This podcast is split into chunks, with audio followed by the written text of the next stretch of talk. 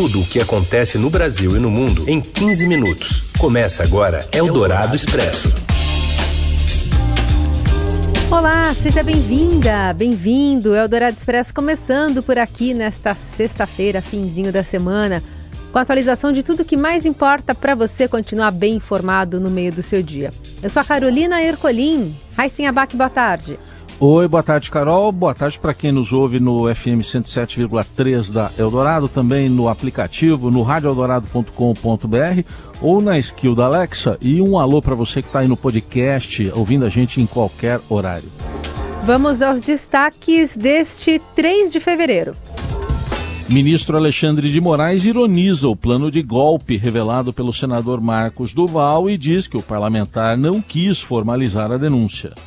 A Polícia Federal realiza hoje a quarta fase da Operação Lesa Pátria para prender mais envolvidos nos atos golpistas de 8 de janeiro.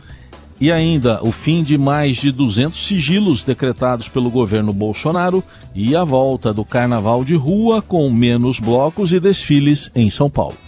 É o Dourado Expresso tudo o que acontece no Brasil e no mundo em 15 minutos. A Polícia Federal colocou nas ruas nesta sexta uma nova operação da Lesa Pátria.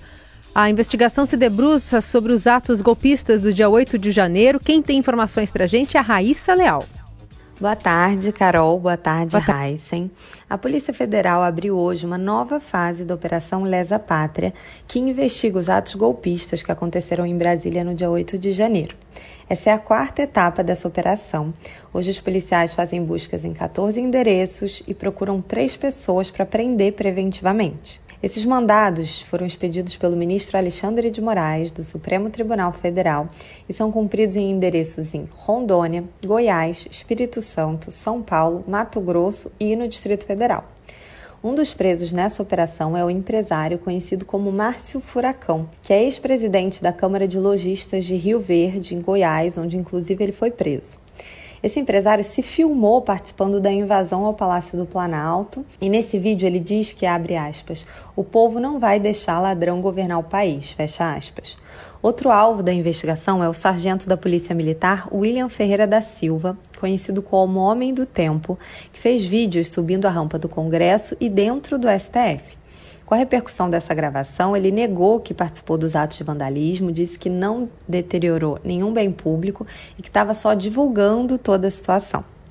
Os alvos da operação são investigados por seis crimes: abolição violenta do Estado Democrático de Direito, golpe de Estado, dano qualificado, associação criminosa, incitação ao crime e destruição e deterioração de bens especialmente protegidos. A primeira fase da Operação Lesa Pátria, no dia 20 de janeiro, prendeu cinco suspeitos de participação, incitação e financiamento nesses atos golpistas. Na semana passada, a PF também abriu uma fase dessa operação e prendeu Maria de Fátima Mendonça, uma idosa de 67 anos que foi identificada pelo Estadão nos vídeos que viralizaram sobre os protestos extremistas, dizendo que ia pegar o Xandão, em referência ao ministro Alexandre de Moraes. Também nessa operação de semana passada, a PF fez buscas em endereços ligados ao sobrinho do ex-presidente Jair Bolsonaro, Léo Índio. Eldorado Expresso. Seguimos com o referido Xandão. O presidente do Tribunal Superior Eleitoral e ministro do Supremo Tribunal Federal, Alexandre de Moraes, rebateu nesta sexta parte do depoimento prestado ontem pelo senador Marcos Doval à Polícia Federal sobre a suposta tentativa de golpe para impedir a posse do presidente Lula, articulada pelo ex-deputado Daniel Silveira e pelo ex-presidente Jair Bolsonaro. Nesta manhã, durante participação no encontro de empresários organizado em Lisboa pelo LIDE, Grupo de Líderes Empresariais, ele definiu o episódio como ridículo. É, foi exatamente essa a, a tentativa de uma operação tabajara é, que mostra exatamente é, o quão ridículo é, nós chegamos na tentativa de um golpe no Brasil. Na versão apresentada ontem à Polícia Federal, Doval disse que teria se encontrado duas vezes com Alexandre de Moraes para tratar do suposto plano golpista, uma antes do encontro com Bolsonaro, outra depois. O senador declarou que não teria recebido nenhum pedido para formalizar a denúncia. Nesta sexta, Moraes admitiu que esteve com Doval em dezembro, mas só citou um encontro após a suposta reunião dele com Bolsonaro e destacou que o parlamentar se recusou a prestar depoimento eu indaguei ao senador se ele é, reafirmaria isso e colocaria é, no papel que eu tomaria imediatamente o depoimento dele. O senador me disse que isso era uma questão de inteligência é, e que, infelizmente, não poderia é, confirmar. Não, é, é, eu levantei, despedi do senador, agradeci a presença, até porque o que não é oficial, é para mim, não existe. O ministro Alexandre de Moraes lembrou que a Polícia Federal já tomou o depoimento de Marcos Doval e que as investigações seguem para apurar a responsabilidade de, nas palavras deles, to, dele, todos aqueles que se envolveram na tentativa de golpe. O que poderia ser uma comédia é uma tragédia, uma tragédia que resultou na tentativa frustrada de golpe no dia 8 de janeiro, disse o ministro. Eldorado Expresso. Ministro da Controladoria Geral da União, Vinícius Marques, anunciou hoje um parecer com 12 orientações para a retirada de sigilos impostos pelo governo Bolsonaro. O mais emblemático deles determina que são passíveis de acesso público procedimentos disciplinares instaurados contra servidores militares ou civis já julgados. Neste caso, se encaixa o processo do ex-ministro da Saúde, hoje deputado Eduardo Pazuello, na época que ainda era general da Ativa, Pazuello compareceu um ato político ao lado de Bolsonaro no Rio, o que levou a ser alvo de sindicância. Nesta sexta, o ministro explicou que a CGU sempre teve o entendimento de que essas sindicâncias instauradas contra servidores deveriam vir a público quando o processo fosse encerrado. O entendimento foi alterado na gestão Bolsonaro no caso Pazuello. Segundo Carvalho, a partir desse parecer, serão reavaliados o segredo de 234 processos, mais de 100 relacionados à segurança nacional e dezenas referentes à segurança do presidente e familiares. Eldorado Expresso. Ao menos quatro empresas de amigos, ex-assessoras e uma cunhada do ministro das Comunicações, Juscelino Filho, ganharam mais de 36 milhões de reais em contratos com a prefeitura de Vitorino Freire, no Maranhão. O Estadão apurou que o município governado pela irmã de Juscelino contratou as firmas com verbas do orçamento secreto e de emendas parlamentares destinadas por ele. Há aspectos em comum entre as beneficiadas. Todas intensificaram os negócios a partir de 2015, quando Juscelino assumiu pela primeira vez uma cadeira de deputado. Três foram abertas no início do mandato. Advogados do ministro Juscelino Filho disseram à reportagem que ele não é sócio das referidas empresas, assim como não é responsável por contratá-las. A prefeita Luana Rezende, irmã do ministro, não ligou de volta. Os detalhes dessa reportagem você confere no portal do Estadão. Você ouve Eldorado Expresso.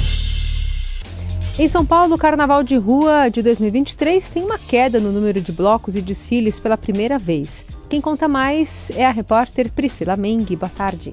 A Prefeitura de São Paulo divulgou a programação final do Carnaval de Rua da cidade, que começa na semana que vem, já no fim de semana do dia 11 e 12 de fevereiro. Cerca de 180 blocos vão desfilar pela cidade, incluindo alguns dos blocos mais tradicionais de São Paulo, como o Acadêmicos do Baixo Augusta e o Casa Comigo. Ao todo, serão 511 desfiles. Essa é uma redução de quase 25% no número de desfiles em relação ao último carnaval oficial, que foi lá em 2021. Essa redução se deve a diversos fatores, segundo os blocos e organizações ouvidos pelo Estadão. Entre esses motivos está a demora na liberação do cadastro, que foi dois meses mais tarde, em novembro neste ano, em relação a outros carnavais, também a crise financeira enfrentada pelo setor cultural nos últimos anos e os próprios impactos da pandemia da Covid-19. Então foram ao menos 154 cancelamentos de desfiles. Mesmo assim, com esses cancelamentos, o Carnaval de São Paulo segue um dos maiores do Brasil. São mais de 500 desfiles, que é um número semelhante ao de 2019, que já foi um carnaval que arrastou muita gente. Em coletiva de imprensa, na quinta-feira, o prefeito Ricardo Nunes disse que a expectativa é superar o público de 2020, atraindo mais de 15 milhões de pessoas durante toda a programação, que é concentrada no fim de semana de pré-carnaval, nos quatro dias de carnaval e também no fim de semana de pós-carnaval. São mais de 35 mega blocos, que são blocos com artistas famosos como a Daniela Mercury e o Alceu Valença, e também blocos uh, ligados a agremiações populares na cidade, como por exemplo o Mio Queens. Então a festa vai começar em breve e a expectativa é de atrair um grande público. Eldorado Expresso. E agora a gente fala de tecnologia. O chat GPT muda a inteligência artificial para sempre afeta empregos e a economia. É o que vai contar agora para a gente o repórter Bruno Romani. Boa tarde, Carol. Boa tarde, Heisen. A gente publicou no Estadão nesta sexta-feira uma reportagem sobre o assunto do momento na tecnologia, o Chat GPT. É uma ferramenta em formato de chatbot, como esses de operadora de celular, que é alimentado por uma inteligência artificial poderosa com isso, o ChatGPT é capaz de gerar texto sofisticado nos mais variados estilos, de poesia a e-mail para o patrão. A gente já ouve falar sobre inteligência artificial há um tempo, né? Mas o ChatGPT inaugura uma nova era para a tecnologia. Até aqui, a inteligência artificial era capaz de, a partir de um grande banco de dados, apontar tendências e fazer correlações entre informações. Por exemplo, os algoritmos do YouTube, que nos recomenda vídeo. O que mudou com o ChatGPT é que a partir de agora as inteligências artificiais são capazes de gerar conteúdo inédito. É o que chamamos de inteligência artificial gerativa. Especialistas apontam que todas as profissões que trabalham com textos podem ser impactadas. Ou seja, ferramentas de automação que antes ameaçavam profissões mais mecânicas agora podem mudar os empregos ligados ao ensino superior. Áreas como educação, direito, publicidade, engenharia, arquitetura e, claro, jornalismo podem mudar. O impacto nos empregos está causando muitas discussões mundo afora. O ChatGPT foi um dos principais assuntos do Fórum Econômico Mundial, realizado no mês passado em Davos. Aonde vamos parar com essa mudança? Ainda é difícil dizer, porque a área continua avançando velozmente, mas o fato é que nada mais será como era antes. Então, eu convido todos vocês a lerem o nosso material que está já publicado no Estadão nesta sexta-feira e também tem uma segunda parte que vai ao ar amanhã. Boa tarde para todo mundo. Eldorado Expresso.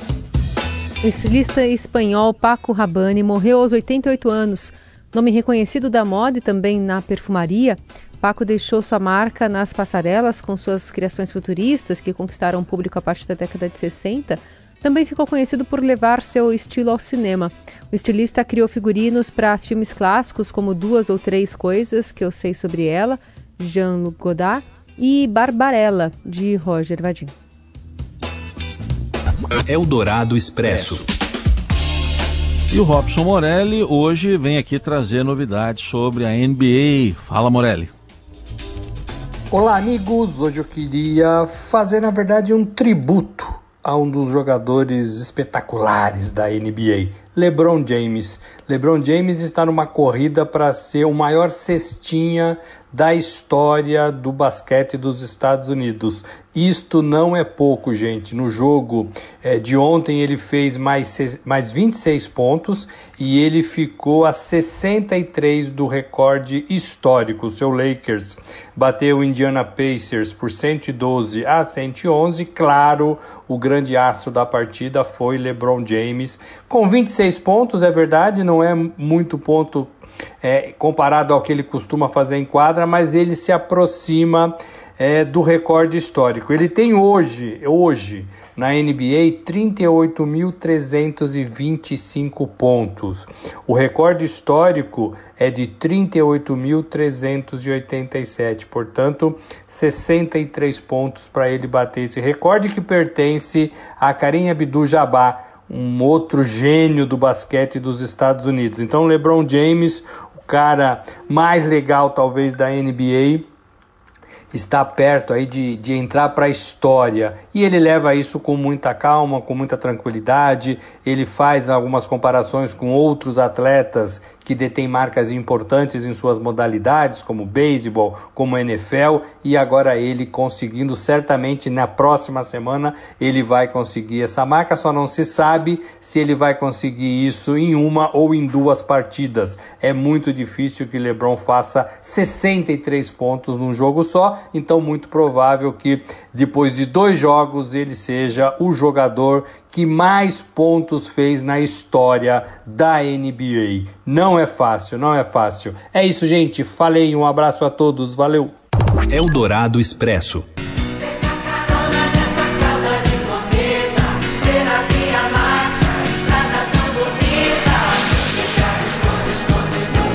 O cometa C 2022 E3, também é conhecido como Cometa Verde, volta a passar próximo ao planeta Terra desde sua última aparição há 50 mil anos e, podem ser, e pode ser visto do Brasil durante todo o mês. As imagens registradas chamam a atenção pelo tom esverdeado no céu durante seu surgimento ao redor do mundo. O Clube de Astronomia e Ciência de Roraima se reúne hoje, por exemplo, para observar a passagem pelo céu de Boa Vista. O cometa vai passar pela Terra depois desse tempo todo no Brasil e em todo o hemisfério sul, ele será visível a partir do dia 1 de fevereiro e deve permanecer localizável nitidamente no céu até o dia 10. Então, se não for dessa vez, na, na próxima a gente não consegue, né? É. Quem não viu Harley, né, por exemplo? Nossa. Cê, Tentei, cê viu, tentamos, vai. né? Você viu? Tentamos. Não, tentei, mas não, não, teve nada. Eu também Gostei tentei. da cor desse cometa aí. Deve surgir imponente ali no céu. Deve. É. É, a gente volta, tá? A gente volta segunda-feira com mais informações para vocês aqui no Eldorado Expresso, com ou sem comenta passando. E um bom fim de semana a todo mundo. Valeu, gente. Obrigado pela companhia em mais uma semana e até segunda.